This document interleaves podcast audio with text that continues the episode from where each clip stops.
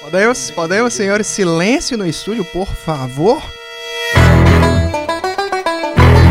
Arquibancada Móvel, o podcast que te faz viajar pelos estádios históricos do futebol mundial.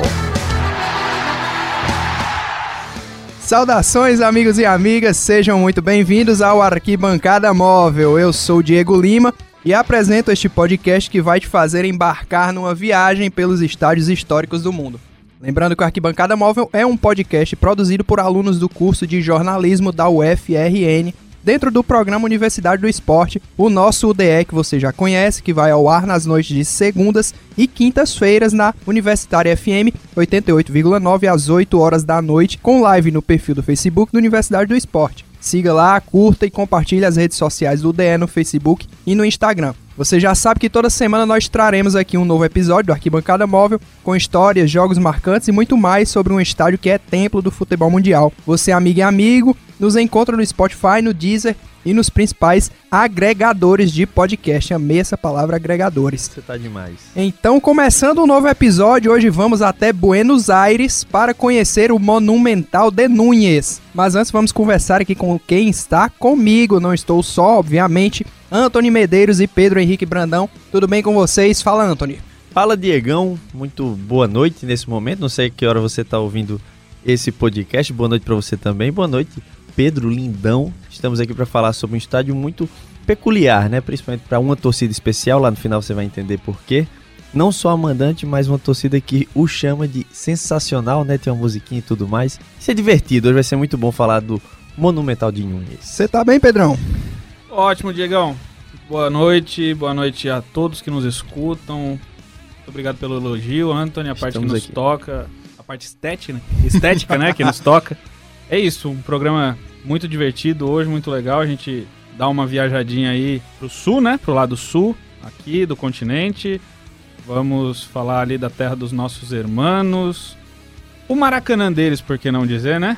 Por Eles que não- não? Se tiver algum irmão aí ouvindo, não vão gostar que a gente se refira assim ao Monumental. Eles chamam o nosso Maracanã de Monumental do brasileiro, né? Mas a gente tem sempre essa rixa mesmo com a Argentina. É Entra- gostoso. Entra lá no nosso perfil no Instagram, comenta lá se você é argentino, se o Monumental é o Maracanã da Argentina ou se o Maracanã é o Monumental do Brasil. Enfim, eu já me enrolei todo, não sei mais o que é que eu estou falando aqui. Bom, passadas as apresentações, vamos lá ao trabalho, galera. Nossa arquibancada móvel de hoje faz uma parada no lado norte da capital argentina para visitar o Monumental de Núñez, o maior estádio dos nossos hermanos, que já sediou o final de Copa do Mundo e decisões de Libertadores. É o alçapão do River Plate, um gigante do futebol sul-americano e mundial, além de ser a casa oficial da seleção argentina. Você vai conhecer a ficha técnica do estádio, história, curiosidades, vai curtir o nosso tradicional Como Era o Mundo e também relembrar alguns jogos marcantes do Monumental de Núñez. Vem com a gente nessa monumental história.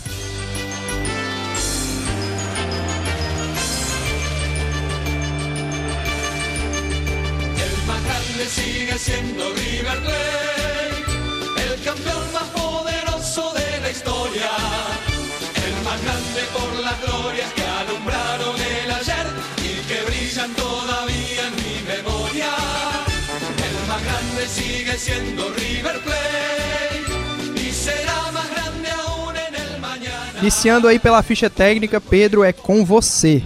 Vamos lá no pique aqui.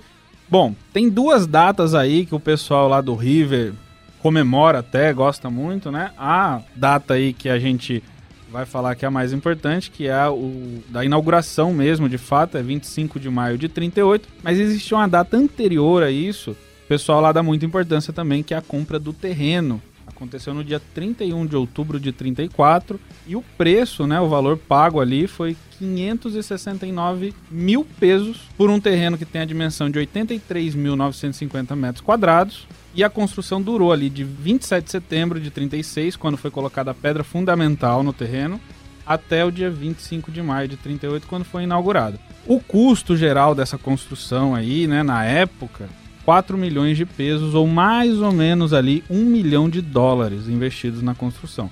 Se a gente for aí analisar 81 anos atrás, era um valor bastante importante, um esforço financeiro que fez o River, inclusive é um dos motivos que faz do River ter esse apelido, aí, essa alcunha de os milionários, né? A capacidade atual é de 66.269 lugares, mas essa capacidade foi diminuída, né, com o passar do tempo. Tem jogos aí na história do Monumental com mais de 70 mil espectadores. A gente vai falar mais pra frente. Os arquitetos responsáveis pelo projeto e pela obra foram o senhor José Aslan e o Hector Escurra.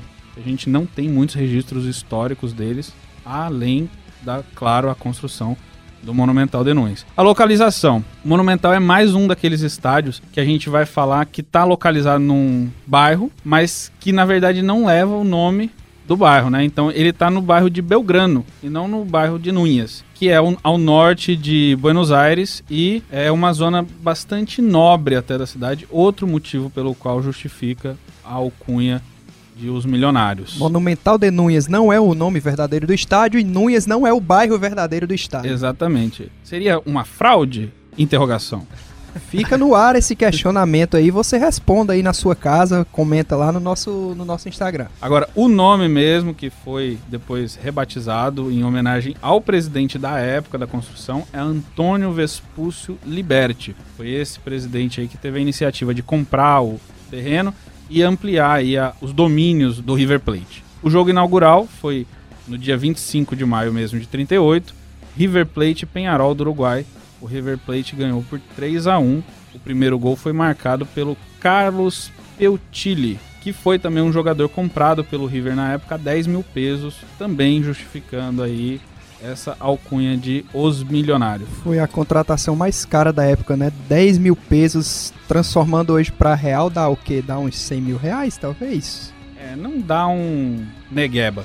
Não, não paga. E aí, o público recorde é 71.712 pessoas no dia 10 de junho de 78, no jogo Argentina 0, Itália 1. Foi a única derrota da Itália naquela Copa do Mundo. A gente vai falar mais de Copa do Mundo de 78 daqui a pouco. Tem uma relação bem legal aí que Anthony vai fazer Nem também. tão legal assim, né? É, historicamente, Ah, com digamos. certeza. e aí, a ficha técnica eu encerro por aqui, Diego. É contigo. Eu vou aproveitar que você já mencionou a inauguração do estádio, o River 3 a 1 no Penharol, já que esse jogo não vai entrar na, na nossa lista lá dos jogos históricos, porque não tem registro, né, muito antigo, eu vou passar aqui bem rápido só os 11 titulares do River naquela partida que fizeram a, a inauguração do, do Monumental de Núñez na famosa pirâmide invertida aí, um 2-3-5 maluco que todo mundo atacava, ninguém defendia. O River foi a campo com Sebastian Cirne, Luiz Vaccini e Alberto Coelho. Esteban Malasso, José Maria Minelha, Aaron Vergifker e no ataque Carlos Pilser, Eladio Vasqueto, Bernabé Moreno e Aldolfo Pederneira.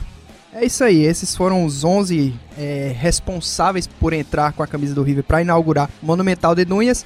E a gente tem aqui nada menos do que um estádio octogenário. Foi você que fez o, o roteiro aqui, não foi, Pedro? Esse texto é meu, acho que eu reconheço. É, você arrasou nas palavras aqui. Octogenário é sensacional. O, o, o estádio que recentemente completou aí 85 anos, não é isso? 81 anos, dia 25 de maio, recente, né? E tem uma história aí, até desse dia da inauguração mesmo, foi um evento bem grande na cidade de Buenos Aires, teve várias provas até de atletismo antes desse jogo e tal. River, mesmo há 81 anos atrás, já tinha essa visão de negócio, né? Já bem avançada já. E fez aí essa cerimônia de inauguração, digamos assim. Então a gente vai aí com o nosso já conhecido Como Era o Mundo do Monumental de Núñez. A gente vai viajar aí por questões profundas do século XX e com certeza dá muito pano pra manga, né? Isso mesmo, Anthony? Com certeza, 81 anos de história do Monumental de Núñez, né? O último podcast foi bem mais recente, bem mais informações, inclusive informações inúteis, né? Desta vez vamos nos atrelar ao que é importante mesmo, né? Em 1938 o mundo estava muito diferente. Por exemplo, na Itália reinava, reinava mesmo. o fascismo, o primeiro-ministro era o Benito Mussolini. A Itália, por sua vez, foi a campeã do mundo, bicampeã do mundo de forma consecutiva, saltou à frente, né, dos rivais com dois títulos seguidos na terceira Copa do Mundo que foi realizada na França. Foi um ano também de importantes nascimentos para o mundo não só do esporte, né? O Kofi Annan, que foi o sétimo secretário-geral da ONU, nasceu em 38. Aqui no Brasil, o Jô Soares também nasceu no 38, apresentador e escritor brasileiro. Boa noite, obrigado e um beijo do gordo. Bem como o rei Juan Carlos, que ainda é rei da Espanha, ele é rei na Espanha desde 75, nasceu no dia 5 de janeiro. Por sua vez, também foi o ano que morreu um personagem de toda a cultura do Nordeste, o Lampião, morreu em 1938. Trazemos informações inúteis, úteis e mais principalmente com muito valor histórico para começar essa conversa aqui conosco. Posso adicionar só um nascimento a esse Como Era o Mundo? Tem toda a liberdade. Que inclusive será personagem aqui logo mais. É o César Luiz Meno- Menotti, técnico da Argentina campeã em Campeão do 78. Maravilha. Nasceu em 38 também. Muito E bacana. aqui uma informação inútil: o César Menotti é uma homenagem ao nome do cantor. Eu vou fazer um leilão. Quem dá mais pelo meu coração? Sério. Muito bom. É sério É mesmo? sério isso? mesmo, Juro que eu não sabia. Eu tô aqui para falar a verdade. Então vamos lá, né? O, o Monumental de Nunes, que como a gente já falou, Antônio Vespúcio Liberti, o presidente do River à época. O River que era um clube em expansão, que ele jogava lá no campo do Ferrocarril Oeste, lá em Sarandi. Construiu depois o estádio Alvear Tagle, no bairro lá da Recoleta. Só que em 33, o, o presidente, o Antônio Vespúcio Liberti, queria que o, o River tivesse uma casa que pudesse abrigar lá toda a sua grandeza, tanto do seu clube como da sua torcida, e decidiu que queria construir o, o, o estádio maior da, da Argentina, o maior estádio do país. E aí em 34 o clube vai lá e adquire um terreno de 83.950 metros quadrados pela bagatela de 569.403 pesos. Você vê que na ficha técnica eu não quis colocar esses 400 pesos aí, que eu achei que era dinheiro de pinga, né? Diego é muito preciso. Eu vou, vou na informação mais precisa possível. E aí, em 36, a construção foi iniciada com o estádio lá sendo composto por apenas três lances de arquibancadas lá. Você tinha a arquibancada oficial, que atualmente é é a arquibancada San Martín, que era destinada a autoridades e convidados e sócios lá. A arquibancada Centenário, que é a atual Figueroa Alcorta, em alusão a uma grande avenida que tinha lá na época, e a Rio de Plata. E aí, em 58, sobre a presidência do Henrique Pardo, e graças à venda do Omar Sivori para a Juventus, lá pela, na época de por 10 milhões de pesos, aí uma, uma cifra estratosférica para a época, o resto das arquibancadas foram fechadas, né? Fechou ali a, a chamada ferradura do estádio e o passou a abrigar lá cerca de 100 mil pessoas. Com a reforma para a Copa de 78, essa, essa capacidade acabou caindo aí para 76.600 pessoas. Só destacar que nesse estádio antigo que o River já tinha, que era o Avelar e Tagli, no bairro de Ricoleta, foi sede da Copa América de 1929. Um dado histórico aí interessante. Por quê? Porque já era um estádio moderno, considerado moderno para a época, e mesmo assim o River tem esse interesse de construir um estádio maior e particular. E é determinante isso na história do River. O River, depois a gente vai conversar mais a respeito, mas com o estádio, ele praticamente domina o futebol argentino por duas décadas, praticamente, depois da, da construção do estádio. Então, para os clubes brasileiros que agora estão se preocupando, né, recentemente só com essa coisa de construção de estádio, o River é um precursor aí bastante interessante e inovador na magia, vamos dizer assim, do- de construir estádios. Agora é interessante notar que geralmente os estádios aí têm muitas histórias, muitas curiosidades acerca de si, muitas delas boas, mas tristemente aí a história do Monumental de Núñez guarda muitas coisas tristes, né? A gente teve aí no dia 23 de junho de 68 ocorreu uma das grandes tragédias da história do futebol argentino. A tragédia do Portão 12, eh, La Tragedia de la Puerta Doce, aconteceu ao término de um clássico entre River e Boca, quando centenas de pessoas caíram de uma escada escura ao tentar deixar o Monumental.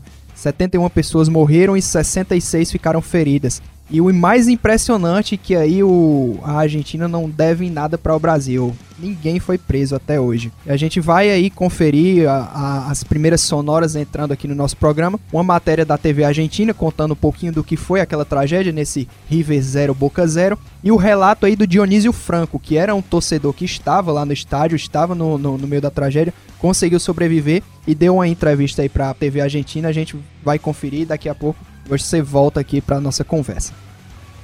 Se llama Dionisio Franco, es paraguayito y estuvo en la tragedia de River. Salió por la puerta número 12. ¿Cómo salvaste tu vida? Bueno, encontré uno que estaba, que se bajaba un palo y me subí me atajaba con unos muchachos que estaba en la cabeza y corría un poco así, encontré unos fierros que estaba ahí, entonces me colgué yo de- del palo ese, el hierro. Entonces yo estuve un rato largo ahí y después cuando hubo la avalancha le pedí ahí a mi amigo que murió pobrecito. Es un testigo, es un testigo presencial. Entonces importa que digas, las puertas, ¿estaban abiertas o cerradas? Están abiertas, solo que estaban los remolinetes ahí. Estaban puestos los Sí, molinetes. estaban puestos los molinetes. El domingo que viene hay fútbol. ¿Vas a ir a la cancha? Y no sé, pues quiero ir yo, pero tengo que salir al último ahora cuando salgo de la cancha. Espero un minuto más y salgo un poco más tarde de la cancha.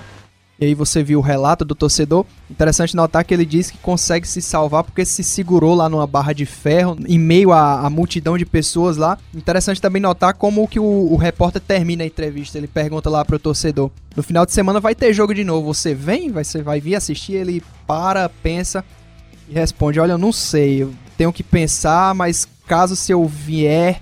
Eu vou esperar mais alguns minutos até decidir deixar o estádio aí. Tragédia pesada, né?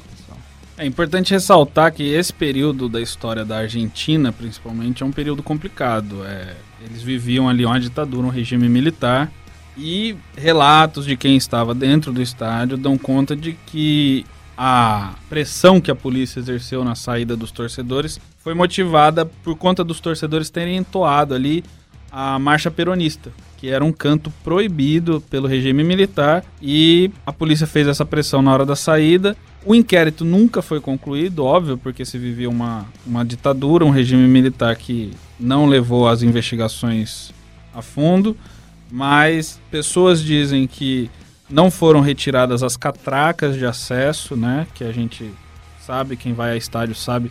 Hoje nos mais modernos não, mas antigamente tinha muito isso de você entrar com as catracas e na hora da saída não tinha mais, né? E outros relatos vão dar conta aí mesmo de um empurra-empurra generalizado, enfim. Tem um documentário chamado Puerta 12 de 2006, é do Pablo Tessorieri, e tem um- uma frase assim que me chamou muita atenção. O delegado apura que a polícia deixou de tirar as catracas porque, segundo alguns policiais que depuseram na época, eles haviam esquecido de fazê-lo porque o jogo estava muito equilibrado e entretido. Quer dizer, os policiais dizendo ali, assumindo que estavam de olho mais no jogo do que na organização propriamente do, do evento. É uma pena e realmente, como você disse, nesse sentido, a Argentina não deixa em nada dever para o Brasil. Porque não tem punição, 71 pessoas foram mortas. Em outros episódios a gente vai falar da tragédia de Hillsborough, né? Que muito mais gente morreu, mas até hoje, no momento exato, a Inglaterra faz silêncio, né? Um minuto de silêncio pelas vítimas. E você vê que lá não acontece nada. A única coisa que mudaram foi que hoje a Puerta 12 não chama mais Puerta 12, ela chama Puerta L. Olha só que E aí, bacana. não mudou muita coisa não. Vida que segue, vamos pra Anthony Medeiros. Tô tomando teu lugar já, hein? Tá, tô, tô ficando, tô ficando nervoso já. Daqui a pouco vai Sem querer me tirar do trairagem. podcast também aqui. Vamos lá. Essa, essa história aqui eu confesso que quando eu li, quando eu tava realizando lá as pesquisas, confesso que eu fiquei arrepiado. A poucas quadras do Monumental se, se encontra, se encontrava, enfim, a antiga Escola de Mecânica da Marinha, na sigla espanhol a ESMA, onde funcionou a maior prisão clandestina durante a última ditadura e onde es- escutavam os gritos da multidão dentro do estádio do, do Monumental. Pela ESMA passaram cerca de 5 mil presos políticos e de lá a maioria partiu nos chamados voos da morte, nos quais os presos eram drogados e jogados no Rio da Prata. Anos depois, alguns presos relataram lá o contraste de sentimentos que eles viviam ao escutar lá da prisão a festa da, da torcida no Monumental. Alicia Milha de Pirles, que ficou um ano e meio presa lá na ESMA, depois ela deu entrevista e deu a seguinte declaração, abre aspas, Todos escutávamos o Mundial de alguma maneira, assistíamos na TV, ouvimos o que se podia, mas também escutávamos os gritos do River. Da ESMA escutávamos os gritos do River. Que é que se passava né, na cabeça da- de uma pessoa que estava ali praticamente na, na iminência de, de ser assassinada, ter aquele contraste ali de, de ter do outro lado a efusão de, de felicidade e liberdade de outras pessoas é pra ser uma, uma coisa assim muito absurda, né? Imagino que a situação é extremamente confusa, né? Você tá ali convivendo Primeiro com uma prisão que, em sua maioria, é injusta, né? Principalmente eram, em sua totalidade, presos políticos. Se eles tinham alguma outra questão que merecia prisão, é, não foi por esse meio que eles acabaram presos. Eram 5 mil presos, como você bem falou, e muitos deles apaixonados por futebol. No momento e até vou falar posteriormente, a ditadura civil-militar na Argentina roubava os sonhos de muitas pessoas e o futebol ainda era o que eles se apegavam até antes de serem presos. E ali eles continuavam com essa ligação, seja pela audição ou até pelos sonhos, pela imaginação de, quem sabe, voltar a ter a chance de estar no estádio de futebol. Muitos deles não queriam nem isso, queriam apenas continuar vivos, né? E dessa proximidade, eles acabavam imaginando como é que estava a situação, ouvindo muitos jogos da própria Copa do Mundo, vamos citar também posteriormente. E isso tudo tem um peso que foi, é, vamos dizer assim, limpo, entre aspas, apenas em 97, né? Quando 14 anos depois do restabelecimento da democracia na Argentina, o River Plate acabou tirando nomes da lista de membros honorários. O nome do Rafael Videla, do Emílio Macera e Raul Agosti, todos torcedores do River Plate e ex-mandatários da ditadura. Muito complicado a história do futebol com a ditadura e tem muito mais a ver quando a gente fala especificamente da Copa do Mundo. Com certeza. Podemos passar, né? Já chega de, de momentos pesados e tristes aqui. Podemos avançar, concluímos as curiosidades, podemos ir para os nossos jogos históricos. Por favor. Ou não, o Santoni fez um sinal aqui, o que é que você ainda É, tem? Sinal a gente foi mal, pessoal. Eu acabei. Tenho que acrescentar. O posteriormente é para agora, apenas para falar ainda da ditadura, não tão triste, né? Não tão trágico, mas ainda assim um momento nefasto sobre o poder da ditadura na Copa do Mundo. Né? Muitos dos torcedores que estavam na ESMA acabavam ouvindo dos momentos daquela Copa do Mundo que é- foi sediada na Argentina. A Argentina foi campeã em 78 e muito se fala até que ponto a ditadura civi- civil-militar teve esse peso para a Argentina acabar saindo com o título, né? Vamos lembrar, primeiramente, a Argentina teve um caminho muito mais fácil, foram sete jogos, apenas duas viagens, né? Jogou em Buenos Aires e também em Rosário. Por exemplo, o Brasil jogou os mesmos sete jogos, jogou em todas as sedes, menos em Córdoba. Ah, mas aí o Brasil não, não, não entra na conta. Não Essa entra na conta. é, Essa organização do. Brasil aí, pelo amor de Deus. Olha, e tem mais. Brincando com você. E tem mais. Foi um setor comparativo e tem mais. Na segunda fase daquela Copa do Mundo, teve o famoso episódio com o Peru. O Peru acabou perdendo de 6 a 0 na rodada decisiva. Para contextualizar bem rapidinho, é, o Brasil tinha empatado com a Argentina na segunda rodada. Na primeira rodada, acabou vencendo o Peru. Enfim, na última rodada, a comparação que as duas equipes tinham, né, as duas seleções, o Brasil tinha uma certa vantagem. Jogou primeiro contra a Polônia, acabou vencendo. E a Argentina precisava vencer por 4 gols ou mais. Acabou vencendo por 6 a 0 e muita conspiração foi tida naquele momento. O Peru não tinha um time ruim, como teve em vários momentos da história. Era um bom time que acabou saindo mal, é verdade. Perdeu também da Polônia naquele grupo B da segunda fase da Copa do Mundo, mas poderia ter ido muito melhor. E só posteriormente alguns jogadores foram botar a boca no trombone, como é o caso do Ramon Quiroga, o goleiro do Peru. Ele é nascido na Argentina, é naturalizado e muito caiu nas costas dele essa questão dos seis jogos. E ele citava algumas vezes que não era culpa dele, citava informalmente, sem nominar ninguém,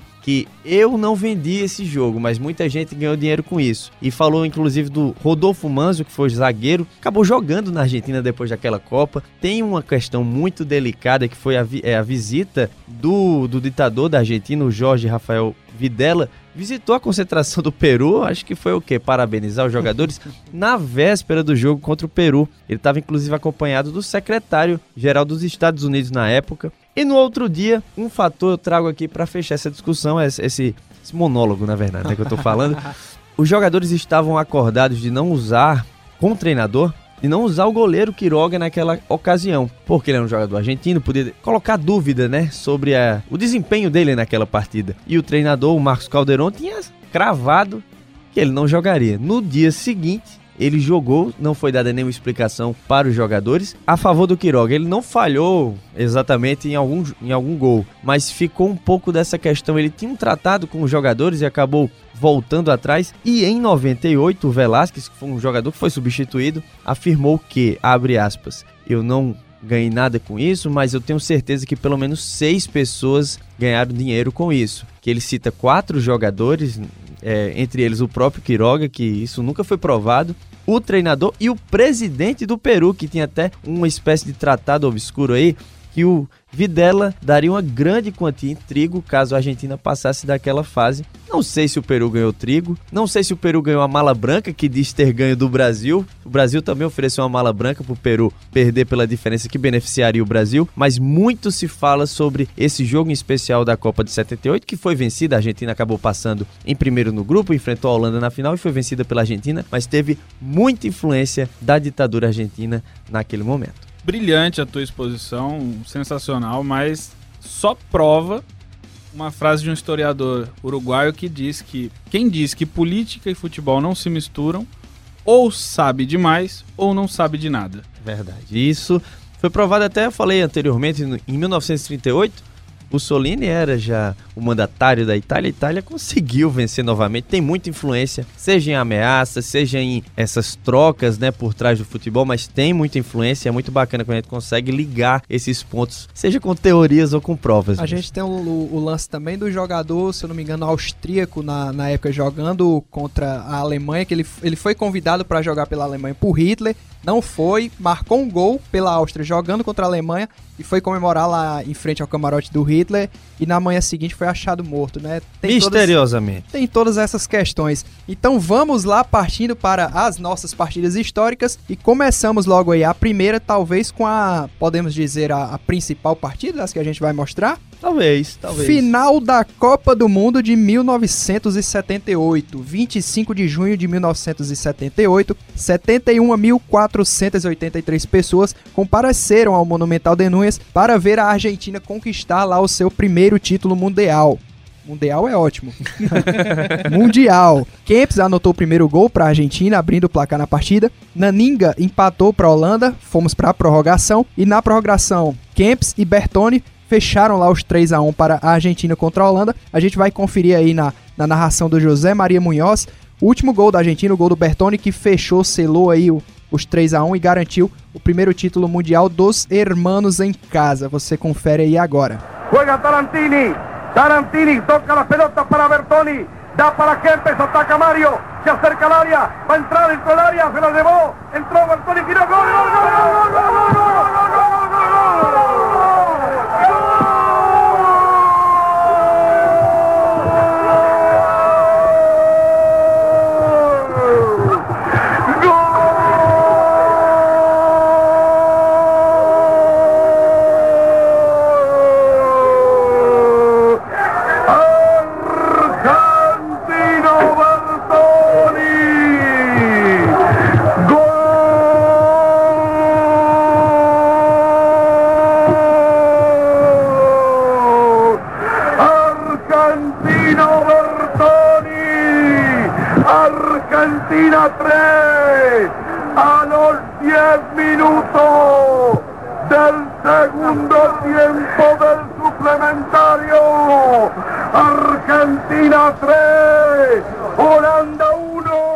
Tá aí o gol do Bertoni que fechou, selou o título mundial da Argentina. A gente vai aí para as escalações. Eu chamo a Holanda, quem chama a Argentina, quem se dispõe? Eu chamo a Argentina. No gol, número 5, o Baldo Filhol. Na lateral direita, o Jorge Huguin. O número 7 era o Luiz Galvão. Daniel Passarella completava a zaga. O Alberto Tarantini com a camisa 20 era o lateral esquerdo. No meio tínhamos Américo Galego, Oswaldo Ardiles. E lá na frente, Mário Kempes, Daniel Bertoni. O camisa 16, Oscar Alberto Ortiz, que é o Ortiz, né? E o 14, Leopoldo Luque. Entraram durante a final o Hausmann e o Omar La Roça. O time era dirigido pelo técnico César Luiz Menotti. Jogava pouca bola esse Mário Kempis, hein? Artilheiro do Mundial de 78, né? Acho que com 8 gols ou 9. 6 gols. 6 gols, perfeito. A Holanda foi a campo com a seguinte escalação: Youngblood no gol, Jansen, Hoodcrawl, Brantz e Portvliet.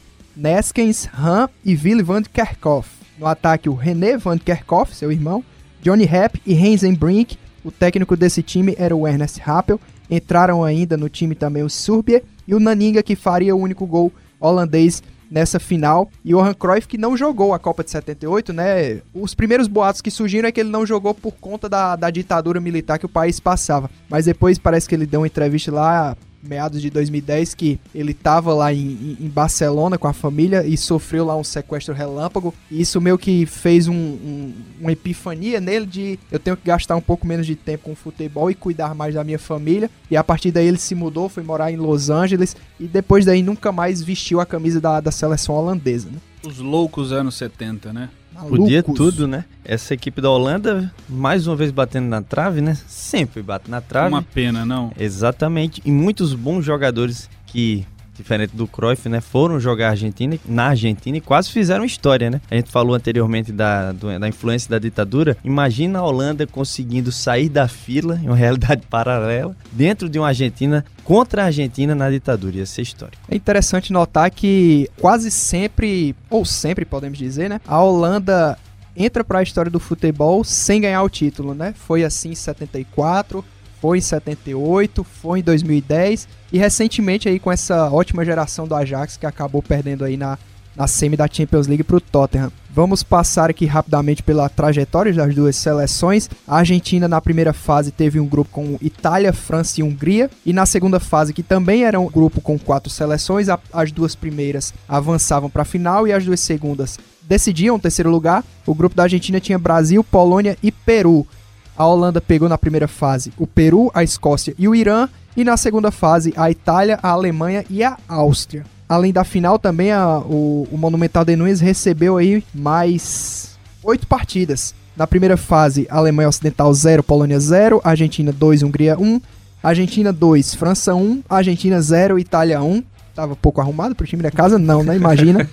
Na segunda fase, Alemanha Ocidental 0, Itália 0. Alemanha Ocidental disposta a estragar todas as partidas do Monumental de Nunes, 2 0 a 0 Itália 1 a 0 na Áustria, Holanda 2 a 1 na Itália e recebeu também a decisão de terceiro lugar, Brasil 2 a 1 na Itália. Nelinho e Disseu fizeram os gols do Brasil naquela decisão e o Cálcio anotou o gol da Itália. Tem um relato, tem uma história muito interessante, muito legal dessa revitalização aí do Monumental de Nunes para a Copa de 78 porque na época que o, estádio estava sendo reconstruído, Buenos Aires estava passando por uma crise hídrica, não, não tinha água, e aí precisavam regar o gramado, né? Importante, né? Aí alguém teve a brilhante ideia.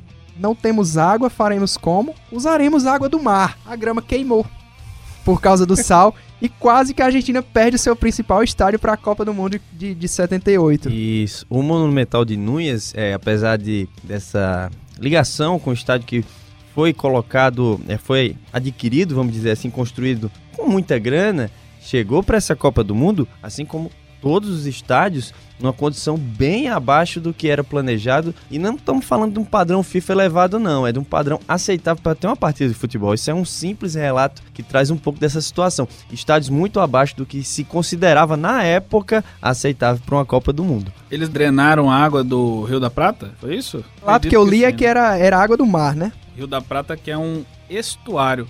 Vou usar essa por causa da minha professora de geografia que deve estar nos ouvindo agora. Ela vai ficar bem orgulhosa de eu ter aprendido o que é um estuário. Explique-nos que eu não sei, eu não faço a menor ideia. É a junção onde a- o mar encontra um rio e forma-se uma baía, mas não é bem uma baía, é um estuário. É uma junção ali de habitats, de meio ambiente ali, de, é uma passagem de um ambiente para outro. Saímos do futebol, voltamos para a escola para aprender o que é um estuário com o nosso querido Pedro Brandão. Podemos avançar, senhores? Vamos lá. Final da Libertadores de mil... A gente já vai passar, eu queria fazer só um momentinho que era o mais bonitinho da Copa de 78, Pode falar. que é o abraço da alma. Quando soa o apito da final da Copa do Mundo, da, da de 78, entra em campo um senhor chamado, que na época era um rapaz, um menino, chamado Vitor Deláquila. Esse rapaz teve os dois braços amputados quando tinha 12 anos de idade e ele pula dentro do gramado. E aí é uma cena muito interessante, quem não viu ainda procure, é uma foto saiu na capa do, da revista El Gráfico do dia 26 de junho de 78, que vai mostrar ali o abraço da alma. O filhol de joelhos, né, é, agachado, agradecendo pelo título mundial. O Tarantini chegando para abraçar o filhol e esse rapaz que não tinha os dois braços se junta nesse abraço, que é um momento assim sensacional das Copas do Mundo, talvez uma das maiores capas do esporte mundial e que prova aí que futebol se joga também com a alma e que se abraça também com a alma. E você que tá ouvindo, uma mensagem legal, abrace alguém com a alma. Muito bacana, nunca será só futebol. Final da Libertadores de 1986, 29 de outubro. 75 mil pessoas compareceram ao Monumental para ver lá o primeiro título de Libertadores do River Plate. 1 a 0 contra o América de Cali. Foram lá ver o gol do Funes. E um detalhe interessante: hábito brasileiro na final dessa Libertadores, José Roberto Wright apitou esse- essa segunda partida que teve na ida lá contra o América de Cali, lá em Cali. O América perdeu para o River por 2 a 1 O Funes anotou o primeiro gol da partida. O Alonso fez o 2 a 0 e o Cabanhas, que não é aquele, diminuiu para o América, levando esse 2 a 1 desfavorável para a partida de volta. E a gente vai conferir aí a narração do último gol, do gol do Funes, que garantiu aí o título do, do River Plate, o seu primeiro título de Libertadores. Porra que no puede, sigue el Jamendi. Funes, atención. Funes, atención, busca el primero, Funes, gol. Gol. River. E o gol do Funes, interessante também notar que o América de Cali tem a incrível façanha de ter quatro vices de Libertadores, três deles seguidos. Já tinha perdido em 85 para o Argentino Júnior, perde em 86 para o River Plate e perderia em 87 para o Penharol. Gosta de perder, não, América? E um dos principais jogadores desse América de Cali era Ricardo Gareca. Com certeza. técnico da seleção peruana, teve passagem pelo Palmeiras. É um, um resquício, né, um tempo de, de muito investimento no futebol colombiano, até por conta ali da, da- do narcotráfico, o dinheiro do tráfico era lavado nos clubes. Você tinha naquele momento já dois cartéis ali bastante importantes. Assistam Narcos. E Muito leia- mesmo boa. parte disso, né? Exatamente. E aí você tem essa relação direta entre o futebol e o narcotráfico. O América é muito fortalecido nesse momento e chega aí a três finais de Libertadores, não consegue ganhar nenhuma, mas é tricampeão, se não me engano, colombiano nesse mesmo período. Período assim muito rico do futebol colombiano. Já que você falou aí do Ricardo Gareca, vamos às escalações daquela partida, né? Eu falo o River e você o América, pode ser, né, Anthony? Com certeza. O River estava escalado para essa final com Pumpido no gol, Gordilho, Nelson Gutierrez, Ruggeri e Montenegro, Héctor Henrique, Galego, Norberto Alonso e Roque Alfaro, Alzamendi e Funes no ataque. O técnico, o Héctor Vieira, entraram ainda o Esperandio e o Rubem Dias Gomes. O América de Cali foi a campo com o Falcione no gol, Hugo Valência, Espinosa Esteridia e o Poras. No meio, Gonzalez, Istia, Cabanhas e o Ortiz. No ataque, o Ricardo Gareca e o Batalha comandavam essa equipe que não marcou gol lá no Monumental de Nunes. No segundo tempo entrou Escobar e o De Ávila e o técnico era o Gabriel Ochoa. Vamos rapidamente, antes da gente passar para a nossa próxima partida, a trajetória das duas equipes aí na- no, no decorrer da competição. O River na primeira fase, onde a gente tinha ali um pouco ainda centralizado, né, dividido em dois países, a fase de grupos, um grupo com o Montevideo Wanderers do Uruguai, o Boca Juniors e o Penharol também do Uruguai. E aí na semi, é, na primeira fase, eram cinco grupos, passava o primeiro de cada, porque o Argentino Júnior, atual campeão, já entrava lá na semifinal. E aí a semi era, era também em grupos, um, um triangular lá, que avançavam o- os dois melhores de cada um dos três times dos dois grupos. E a semi tinha o grupo do, do River Plate com o Argentino Júnior e o Barcelona de Guayaquil. Você fala do América? Pode ser, Pedro? Bom, a América de Cali, então, na primeira fase, enfrentou o Deportivo Cali, que é ali da mesma cidade. Enfrentou também o Cobressal e a Universidade Católica. Na semifinal, que aí era um cruzamento, né? Pegou ali Olímpia e depois o Bolívar. Importante falar dessa final do, pro River é da coincidência, né? Acho que a gente vai até falar mais pra frente dos anos terminados em seis, né? Mas havia muita apreensão da torcida do River porque o, o time já tinha chego na final da Libertadores em 66 e em 76 também. E havia sido vice nas duas oportunidades. Chega em 86 e essa mesma coisa que a gente tinha muito com o Corinthians aqui, né? De que nunca ganhou a Libertadores e tal. Tinha lá em relação ao River, porque o Boca já tinha sido, Independente já era o maior campeão. O Estudiantes também já era bastante vezes campeão. E tinha essa coisa com o River Plate. E olha só que bacana, chega também em 96, que é a nossa próxima partida, 26 de junho de 96, 73.567 pessoas foram lá no Monumental de Nunes para conferir a reedição da final de 86.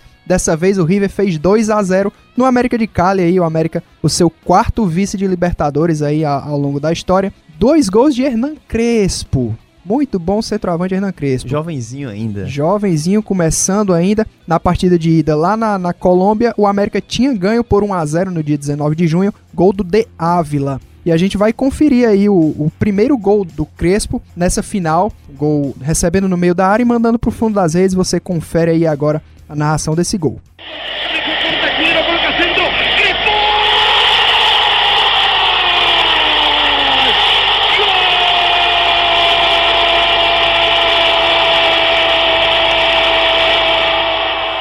E aí o primeiro gol do Crespo, abrindo o placar para fechar depois no, recebendo o cruzamento no segundo tempo para fazer de cabeça. Podemos ir às escalações. Eu Vamos chamo o River, quem chama o América aí, quem se dispõe. Chama o América novamente. Pois vamos lá, River Plate com Burgos no gol, Hernan Dias, Ayala, Rivarola e Altamirano, Almeida, Escudeiro, Cedras e Ortega. E tava sem ataque o River Plate nessa época. Hernan Crespo e Enzo Francescoli, o primeiro da linhagem de Enzos aí. Que dupla de ataque, o técnico O 01. É o Enzo Raiz, né? o técnico Ramon Dias entraram aí depois o Gomes, o Juan Paulo Sorin e o Marcelo Galhardo, que depois comandaria o River em 2015 para mais um título de Libertadores. Vamos no América de Cali, né? Depois a gente comenta o quão bom eram esses jovens do River Plate, né? O, o América de Cali entrou em campo com Córdoba no gol, Bermudez, Asprilha, Dinas e o Cabreira. No meio campo, Maziri, Berti, Oviedo e Escobar. No ataque, o De Ávila, que fez o gol na primeira partida. E o Zambrano. Esses foram os jogadores que o Diego Manha mandou a campo. E a arbitragem do jogo foi do Júlio Mato, árbitro uruguaio. Esse De Ávila jogou a final de 10 anos antes pelo América. Continuava no América. Continuou vice. Interminável. Ó, e o- sobre os jovens, a gente citou o Crespo, né? Mas o Sorinho, o Diego falou também. E o Ayala também foi um jogador muito importante do futebol é, argentino, um jogador muito técnico, né? Um daqueles zagueiros baixos que conseguiram frequentar o futebol europeu. Foram os jogadores jovens que eu posso salientar aqui, que foram mesclados com jogadores mais experientes, o próprio Francescoli, o Marcelo Gagliardi, entre outros jogadores. O Sorin que era um lateral que não era lateral, né? Nunca foi. Nunca foi, nunca exerceu essa função, sempre mais um ponta do que um, um lateral de ofício. E é muito interessante, desculpa interromper, Diego, Pode como é, conseguiram depois na carreira dele utilizar todo esse potencial ofensivo do Sorin. O Sorin sempre foi muito técnico e aí você tinha um problema se você fosse extremamente ligado apenas a- ao futebol posicional, né? Você perder um jogador com a técnica do Sorin, é, um lateral esquerdo, né? Porque ele sempre foi mais ponta, mas ele se consagrou mesmo na lateral esquerda. Então, muitos treinadores no futebol, muito depois de 96, obviamente, o Sorin no Cruzeiro, no Vídeo Real, por exemplo, esses treinadores que souberam utilizar melhor essas características do Sorin puderam é, desfrutar disso em títulos, em conquistas, em vitórias. Sorin muito bom para a história do futebol argentino também. Só antes da gente passar aqui para nossa próxima partida, só para citar que na semifinal o América de Cali eliminou o Grêmio. Na ida, o Grêmio ganhou por 1 a 0 lá jogando no, no Sul. E na volta, o, o América fez 3 a 1 e avançou aí para a final, para perder mais uma vez para o River Plate. E a gente avança aí agora para um momento que eu acho que todos conhecem, né? Será que se eu falar o ano já entrega? Acho que sim, né? Diga-me. 98 indica alguma coisa? É o que eu citei no início, né? Gerou até ass- música. Assim que ele ouvir, Fernando Amaral vai reconhecer. Ele vai, vai chorar em posição fetal por esses tempos que não voltam mais para o Vasco, hein? 22 de julho de 98, 55 mil pessoas estavam presentes lá nessa semifinal de Libertadores para conferir o emblemático gol, gol de falta de Juninho Pernambucano. O River 1, Vasco 1 nessa semi. O Sorin tinha aberto o placar para o River Plate e já lá, quase 40 do segundo tempo, o Juninho, que tinha começado no banco essa partida, entra para empatar de falta. E a gente confere aqui a narração do gol na voz do, do Luiz Roberto. E depois a gente vai conferir em seguida a música da torcida do Vasco, que homenageia esse gol de falta, como eles mesmos dizem, monumental. Juninho reclama do posicionamento da barreira. Os argentinos são campeões nesse tipo de catimba, né? Como a gente costuma dizer na gira do futebol, Eles sabem da arte de catimbar. Vai o Juninho na cobrança da falta. Gol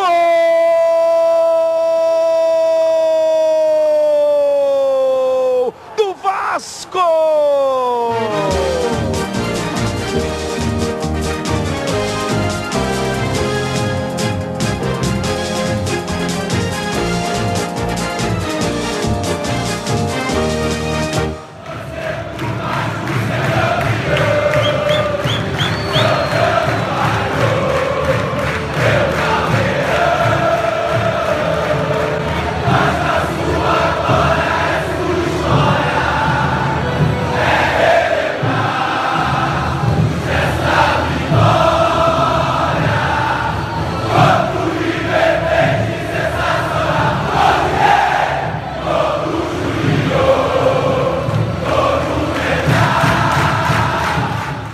Aí você conferiu a narração e a música da torcida do Vasco, muito bonita, né? Essa letra, muito bacana. Um dos gols de faltas mais bonitos da história, dá pra dizer ou não?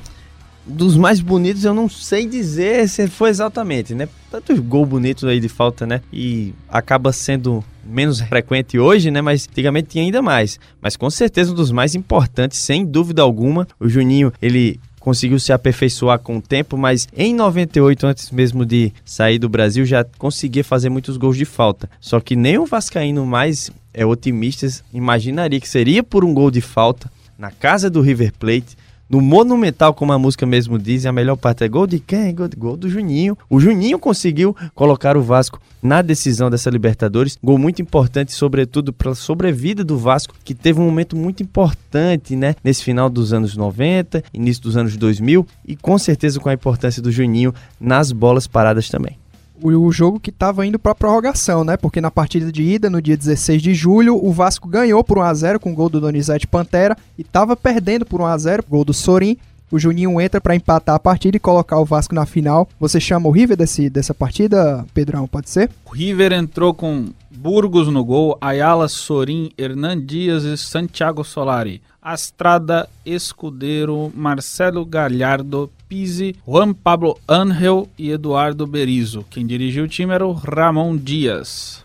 E vamos ao Vasco. O Vasco escalado para esse jogo, Fernando Amaral, por favor, não chore. Carlos Germano no gol, Odivan, Mauro Galvão, Ramon e Pedrinho. Felipe Luizinho, Nasa e Valber, Luizão e Donizete Pantera, que dupla de ataque. O técnico, o Antônio Lopes Maricá. Entraram ainda o Alex Pinho, o Wagner e o Juninho Pernambucano top 3 da história do Vasco, esse time de 98 ou não? Até o Nas era bom aí. time muito bom mesmo, individualmente. E quando funcionaram como conjunto, foi uma grande surpresa. Esse time, a gente, que time bom, né? O time conseguiu ainda melhorar nos anos seguintes. Vasco aí que depois avançaria para bater o Barcelona de Guayaquil na final para conquistar aí o seu único título de Libertadores na história. E delicioso é você falar Donizete Pantera, cara. Isso é sensacional. Hoje em dia é nome composto, tem um sobrenome estrangeiro aí pelo meio. Esse nome composto vale a pena. Donizete Pantera vale oh, demais. Muito de... Nossa, e a comemoração? Com certeza. E avançando aí um pouco mais no tempo, a gente chega em mais um episódio triste na história do River Plate. Acho que muita gente ou não sabe ou não lembra. Mas sim, 26 de junho de 2011 marcou a data do primeiro rebaixamento da história do River Plate. E olha que detalhe interessante. No aniversário de 15 anos do seu segundo título de Libertadores, 26 de junho de 96, o River tinha batido lá o América de Cali para conquistar o seu segundo título. Então a gente estava lá no playoffs de repescagem, River contra Belgrano. O River perdeu a partida de ida jogando lá na casa do Belgrano por 2 a 0 precisava aí reverter o placar. A partida acabou terminando 1 a 1 O Pavone fez o gol do River, o Farré empatou. E o mesmo Pavone ainda perderia um pênalti já no final do jogo.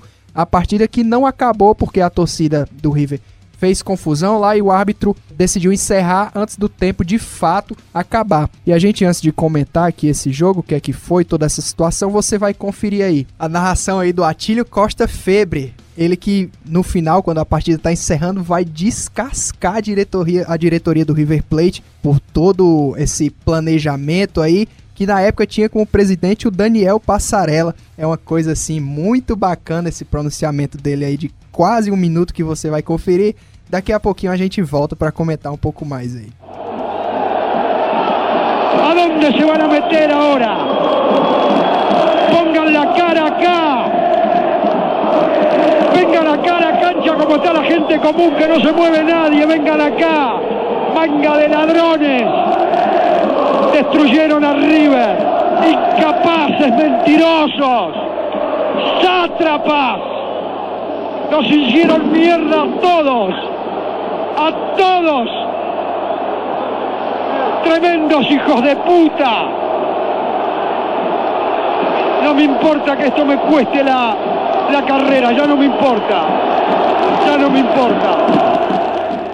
Tá aí, ele, ele solta até um palavrão lá na- na- no meio da transmissão. Teme pelo seu emprego ou não teme. E se a gente fala que aqui no Brasil um time grande, quando é rebaixado, tem que forçar um pouco a barra, lá na Argentina é pior, né? Porque o rebaixamento funciona com a pontuação média das últimas três temporadas. E o River precisou de três anos aí muito ruins para conseguir essa façanha de ser rebaixado. Antes da gente comentar, vamos passar rapidamente aqui pelas escalações do- das duas equipes naquela partida. O River estava escalado com Carrizo no gol, Maidana, Ferreiro, Dias e Arano, Afrantino, Acebedo, Pereira e o Lamela. Lamela, ele mesmo, que jogou no Tottenham ainda, tá lá no Tottenham ainda, Tony? Tá no Tottenham, jogou na Roma também. Exatamente.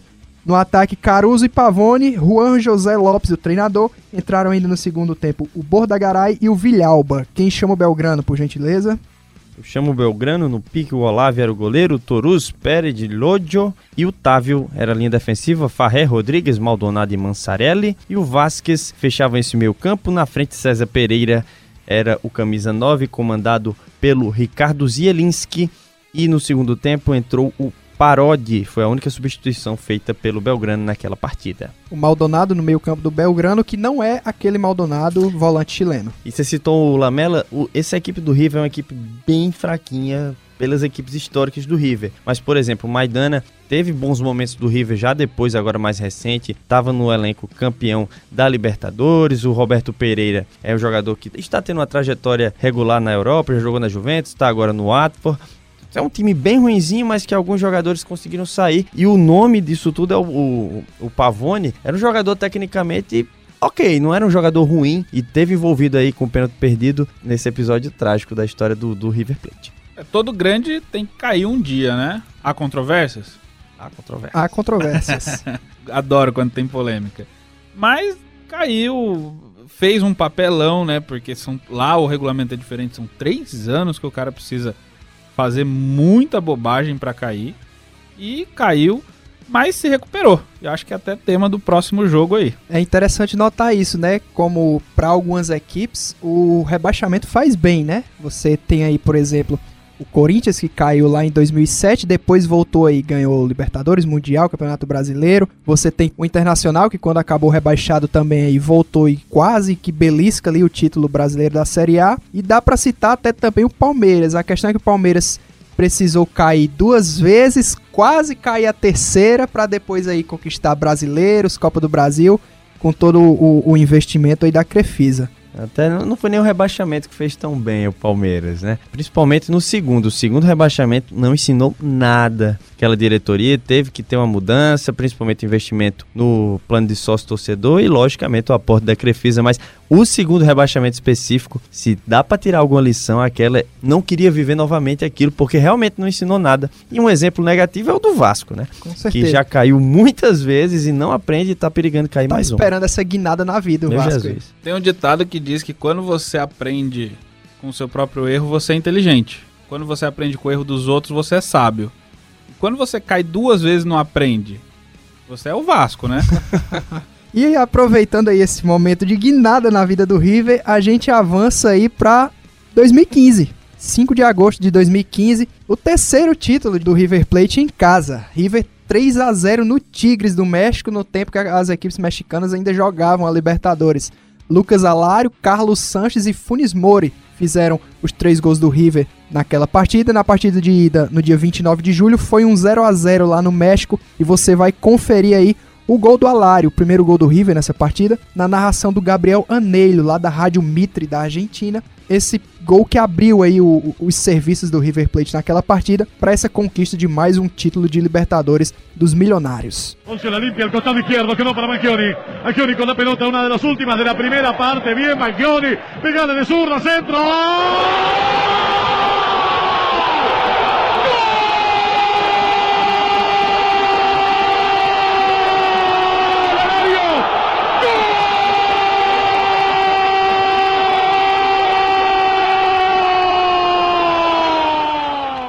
Tá aí o gol do Alário, uma festa muito bonita lá no Monumental de Núñez. O River, esse time aqui do River era qualquer nota, hein? Baroveiro no gol, Maidana, Funes Mori, Maiada e Vandione. Craneviter, Ponzio, Carlos Sanches e Cavenaghi. Lucas Alário e Bertolo. O técnico, o Marcelo Galhardo. Entraram ainda no segundo tempo o Piscolite, o Lúcio Gonzalez, que tá hoje lá no Atlético Paranaense, e o Oriusi. Pedrão chama o Tigres aí, pode ser, Pedro? No gol, camisa 1, Naruel Guzman, o Jiménez, o Ayala e o, o capitão e o Torres Nilo fechavam a defesa. No meio-campo, Jürgen Dan, Guido Pizarro, Egídio Arevalo, Damian Álvares e no ataque, Rafael Sobis e o francês Gignac. São dos ataques mais aleatórios da história do futebol mundial.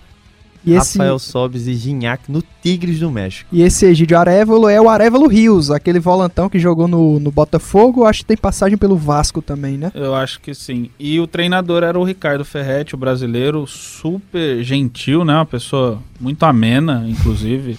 Amigável. Coletivas incríveis, assim. É, destacando jogadores, o Guerron entrou na segunda etapa, aquele Guerron, e o Saviola nem entrou nesse jogo, assim como o Gonzalo Martinez, que foi determinante no título mais recente do River Plate agora na temporada passada.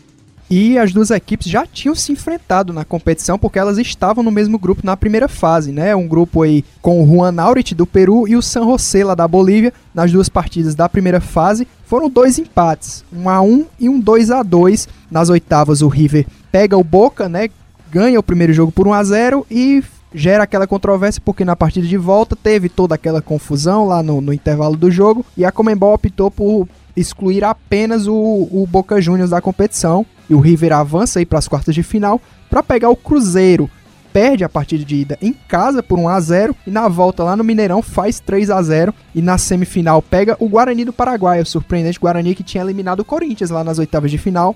Ganha na Argentina por 2 a 0 e na volta um empate por 1 a 1. O caminho do Tigres, você fala a partir das oitavas aí, Pedro, pode ser? Tigres nas oitavas pegou ali o Universitário de Sucre. Venceu na ida, empatou a volta e se classificou. Para as quartas pegar o Emelec, quando perde na ida, mas vence lá no México por 2 a 0 E na semifinal vai pegar o Inter. Perde na ida, mas na volta lá no México faz 3 a 1 e se classifica para a decisão. O River aí que nessa sua virada de vida depois do rebaixamento ganha Libertadores, ganha Sul-Americana, ganha Recopa e recentemente aí ganhou mais uma Recopa também, ganhando do, do Atlético Paranaense lá no Monumental também para garantir mais um título. Trabalho sim muito bom do, do Marcelo Galhardo, talvez aí dá pra dizer que ele possa ser talvez o principal treinador da história do River Plate, né? O principal, não sei porque eu tenho, não tenho um domínio total da história desse time gigantesco, mas com certeza um dos que saltam à frente, principalmente pela contribuição como jogador, né? Ele trouxe o campo para a vivência dele como comandante. E foi por pouco de novo, né? Foi 2015 essa final, quase é no ano sexto de novo, né? De, de Bateu na trave aí. número 6. É o próximo na lista de suplência para cargo de técnico da seleção argentina. É, a seleção argentina é o famoso acaba técnico, né? o São Paulo ele foi um treinador sempre muito bom por onde passou, né? Foi pra Argentina, não conseguiu funcionar. E temos outros nomes É também. um, um treinador bom num momento não bom da equipe. Né? É, porque o problema da Argentina é muito além do, do comandante, né? Não é a questão que chega um treinador que não sabe treinar. Tivemos muitos, muitos maus treinadores, né? Na história recente da Argentina, mas eu acho que o problema hoje não se resume a isso. Muita organização por trás do que a gente sabe realmente. Um time que joga em função do jogador tecnicamente, mas que outros fatores também não combinam para esse time funcionar. E no meio disso tudo, dessa desorganização, dessa bagunça toda, foi vice-campeã mundial. Imagine se funcionasse a organização do futebol argentino, aonde essa equipe poderia chegar. É interessante citar isso, né? A Argentina finalista da Copa de 2014 e quatro anos depois quase que não classifica para a Copa da Rússia. questão de bastidores ali da seleção argentina é uma coisa complicada. É, jogadores ameaçando não jogar, teve toda aquela confusão do Messi com a federação Meu também, Deus. né, na- nas eliminatórias. Então aí é um, um trabalho que precisa ser revisto ali na, na Federação Argentina. Antes da gente encerrar, só para passar, a gente selecionou obviamente essas partidas, mas tem outras aqui que vale a pena ser, ser mencionadas, né? Você tem, por exemplo, aí a partida de Argentina e Brasil 1 a 1 na Copa América de 59, o segundo título de Copa América da Argentina, batendo aí a- a- o favorito Brasil, né, que era campeão, atual campeão do mundo de 58, o favorito para ser campeão dessa Copa América, a competição que era em pontos corridos, mas reservou aí a última rodada um Argentina e Brasil lá no Monumental, que foi 1 a 1. Você tem também o Monumental recebendo o terceiro jogo da final da Libertadores de 62 entre Santos e Pearol, que o Santos acaba ganhando por 3 a 0, e também a partida das eliminatórias da Copa de 94, Argentina 0, Colômbia 5, que até hoje é a pior derrota da Argentina jogando em casa. Fora as ameaças, né? Dois do Rincon, dois do Asprilha e Adolfo Valência fizeram os cinco gols da Colômbia naquela partida. Mas olha esse time da Colômbia aí, né? O Valderrama também. Timaço. e que chega na Copa e acaba dando vexame, né? É isso, senhores, podemos encerrar. Chegou a nossa hora aí, já estamos passando do tempo. Fecha a conta. Então vamos lá, chegou a hora do apito final no Arquibancada Móvel dessa semana. Eu lembro a você que estamos no Spotify e no Deezer. E aqui deixo o convite para que você acompanhe as nossas redes sociais e compartilhe com os seus amigos. Eu, Diego Lima, me despeço e o Arquibancada Móvel volta na semana que vem. Nós esperamos você. Valeu, Pedro. Muito obrigado, muito legal. Mais um programa, um podcast aí muito divertido hoje, apesar dos pesares, né? Tanto assunto pesado no Ah, início ali, sim. mas uma belíssima história. Gostei bastante de estar mais uma vez com vocês. Agradeço a quem nos acompanhou até o final. Ah, mandem sugestões, digam aí o que vocês querem conhecer, o que vocês já conhecem, querem que, que a gente fale aqui. Quem quiser pode ler o que eu publico lá no Medium. Procura lá Pedro Henrique Brandão. Todos esses podcasts vão virar texto lá, então acompanhem por lá também. E é isso. Muito obrigado mais uma vez. Até a próxima aventura.